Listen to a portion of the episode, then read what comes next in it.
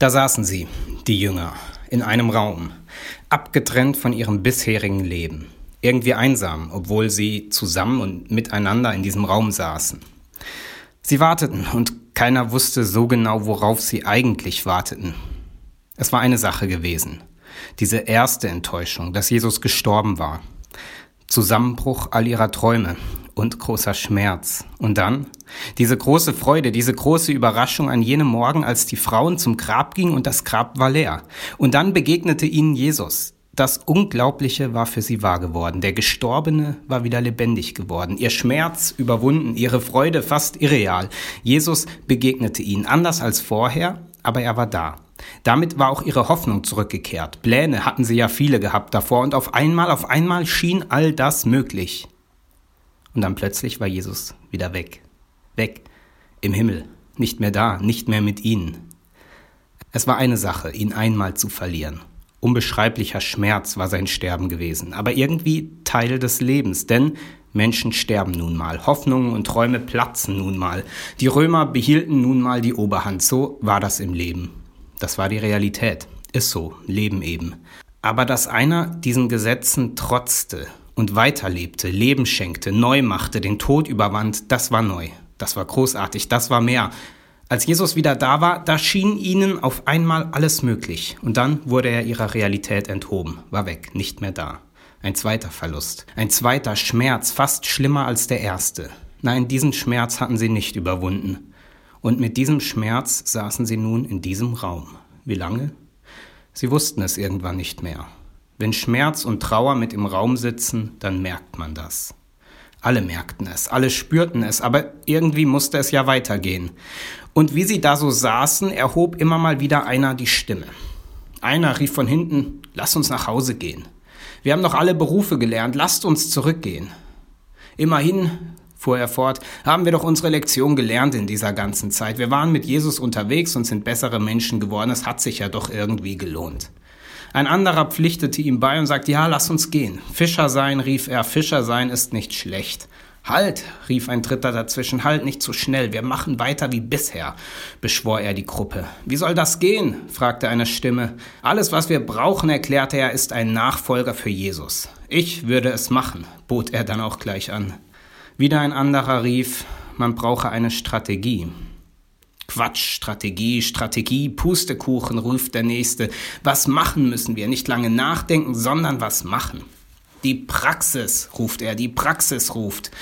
Und sofort gab es Widerspruch und so ging es die ganze Zeit hin und her. Hitzige, heftige Diskussion. Irgendwas, das wussten alle, irgendwas musste geschehen. Irgendwas mussten sie machen. So saßen sie im Raum, warteten auf eine zündende Idee und waren doch eigentlich alle ratlos. Sie warteten darauf, dass ihnen ein Licht aufging, auf einen Geistesblitz. Und dann kam Pfingsten.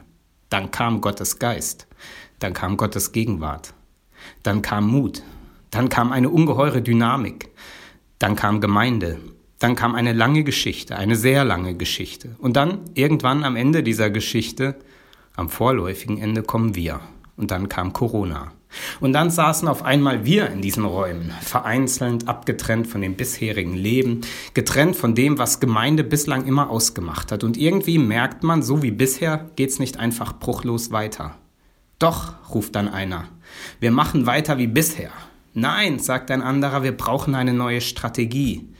Nein, ruft wieder ein anderer, Hauptsache wir machen irgendwas. Lasst uns nach Hause gehen, ruft wieder ein anderer. Bisher hat's doch immer geklappt. Wir machen einfach weiter wie bisher. Kirchen aufmachen, Kirchen zulassen, rufen die Leute durcheinander. Gottesdienste online, nein, lieber offline, nein, Hybrid. Früher war es schöner, rufen manche. Und dann kommt Pfingsten. Und dann kommt Gottes Geist. Und dann kommt Mut. Und dann kommt ja, was kommt dann? Wie geht die Geschichte weiter? Die Geschichte mit den Jüngern ging damit weiter, dass sie sich aus ihrem Raum aufmachten. Sie gingen aus dem man müsste doch und könnte doch mal Raum raus und redeten, redeten darüber, was in ihren Herzen war. Und irgendwie wurden sie verstanden von den Menschen damals mit ihrem Anliegen. Das war Pfingsten. Wie geht die Geschichte heute weiter? Drei kurze Gedanken dazu. In dem Raum kannten sich alle, waren vertraut miteinander, the inner circle. Da gehörten alle dazu und dieser Raum war abgeschlossen. Gemeinschaft ist unheimlich wertvoll und kann bisweilen auch unheimlich werden, nämlich dann, wenn Türen abgeschlossen werden und nicht wieder aufgemacht werden. Pfingsten ist eine Geschichte der offenen Türen. Die Türen wurden aufgemacht und die Leute gingen raus. Die Gemeinschaft, die davor sich im Haus eingesperrt und eingeschlossen hatte, die ging raus und auf einmal entstand eine große Community, ein Netz an Beziehungen. Es gab mal eine Gemeinde, die hatte sich über die Jahre erfolgreich verkleinert durch Streitereien und so weiter. Und als ich die Gemeinde kennenlernte, waren noch circa acht Leute übrig. Der Rest war damals nach einem Streit gegangen. In dem Streit, da ging es um eine Türe. Und das war so dramatisch, dass ein Großteil der Gemeinde ging. Von den acht, die übrig waren, kamen zwei nur sehr selten. Warum? Weil sie vor etlichen Jahren neue Leute in die Gemeinde mitgebracht hatten und das hatte die Gemeinde in zu großen Aufruhr versetzt, sodass sie von der Gemeindeliste gestrichen worden waren. Drei von den übrigen, die schafften es sich über die Zusammensetzung eines Kuchenbuffets so zu zerstreiten, dass sie alle nicht mehr kamen und vor Ärger alle krank wurden. Die Geschichte ist einigermaßen echt und wirklich so passiert.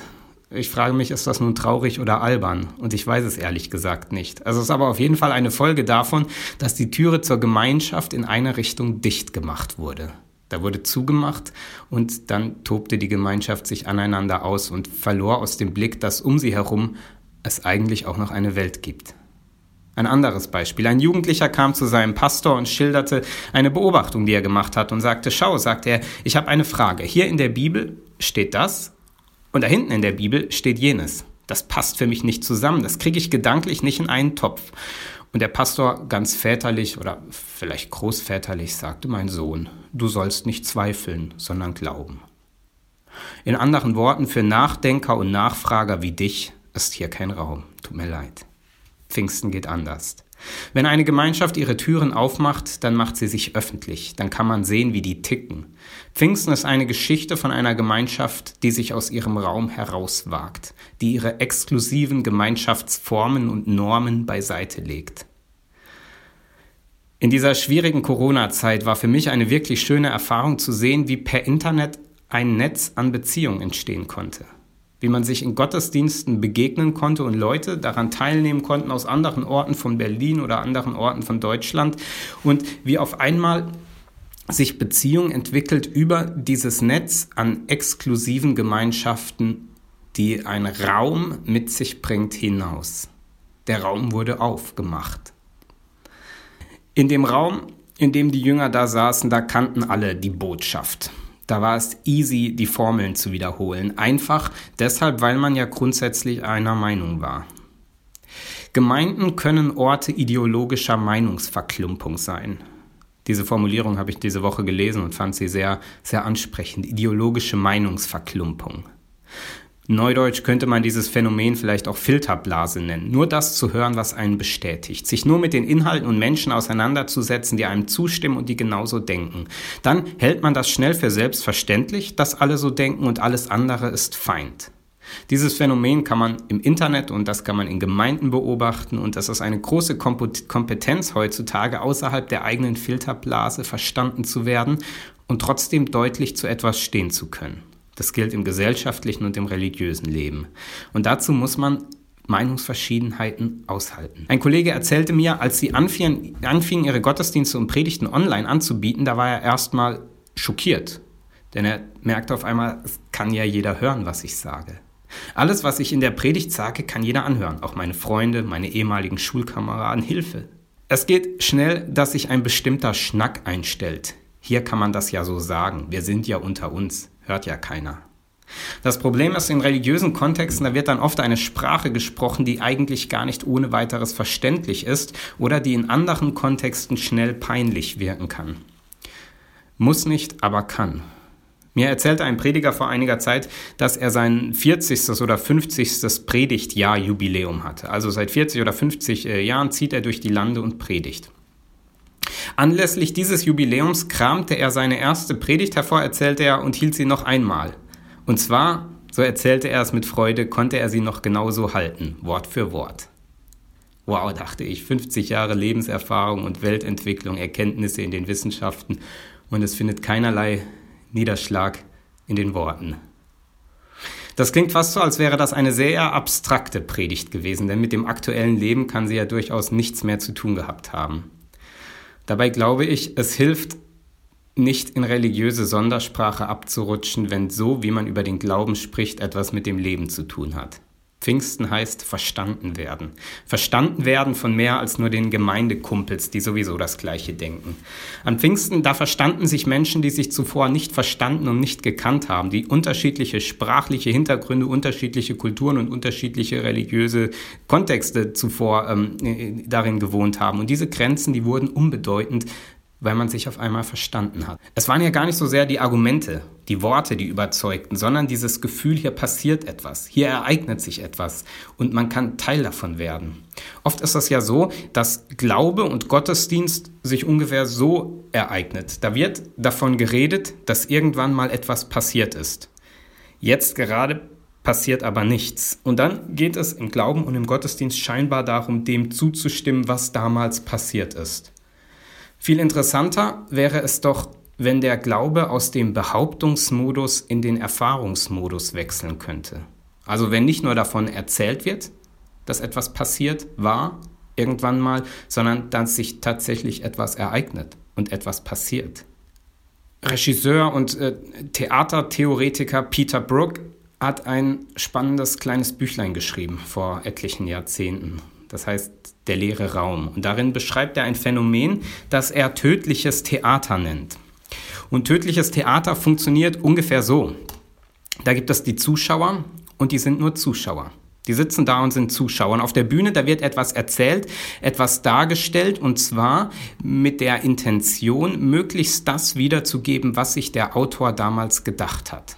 Und weil das schwierig ist, genau rauszufinden, was sich der Autor mit seinem komplizierten Stück gedacht hat, braucht man die Experten, die das dann auslegen. Da entsteht eine sogenannte vierte Wand, eine Wand vor dem Zuschauer. Der Zuschauer kommt nicht in das Geschehen rein, der kann es nur angucken.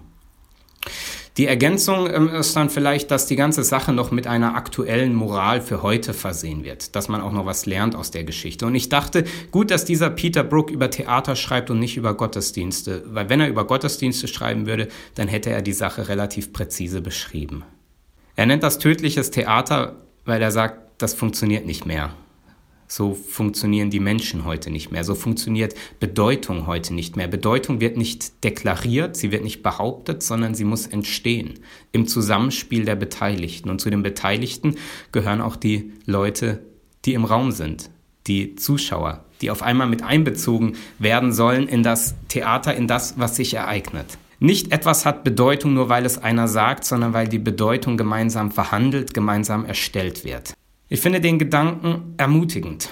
Ermutigend, Offenheit zu wagen und zu akzeptieren, dass es offen ist, was rauskommt. Es ermutigt mich, eine Bedeutungsoffenheit zuzulassen und auch eine Offenheit in den Formen zuzulassen. Mal ausprobieren. Mal schauen, was rauskommt. Mal schauen, was sich ereignet, wenn wir Freiräume lassen. Mal schauen, was passiert, wenn die Bedeutung nicht vorher schon feststeht. Ich glaube, es ist gut, dass es damals Pfingsten gab. Sonst würden die Jünger wohl noch immer in dem Raum sitzen und überlegen, was zu tun sei. Und ich glaube, es ist auch gut, dass es Pfingsten heute, dass es Pfingsten dieses Jahr gibt. Vielleicht ermutigt es.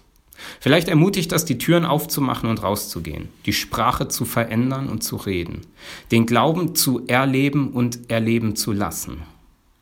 Das klingt eigentlich gut. Fehlt vielleicht nur noch Mut oder Gottes Geist, aber heute ist ja Pfingsten. Vielleicht kommt ja noch was. Amen.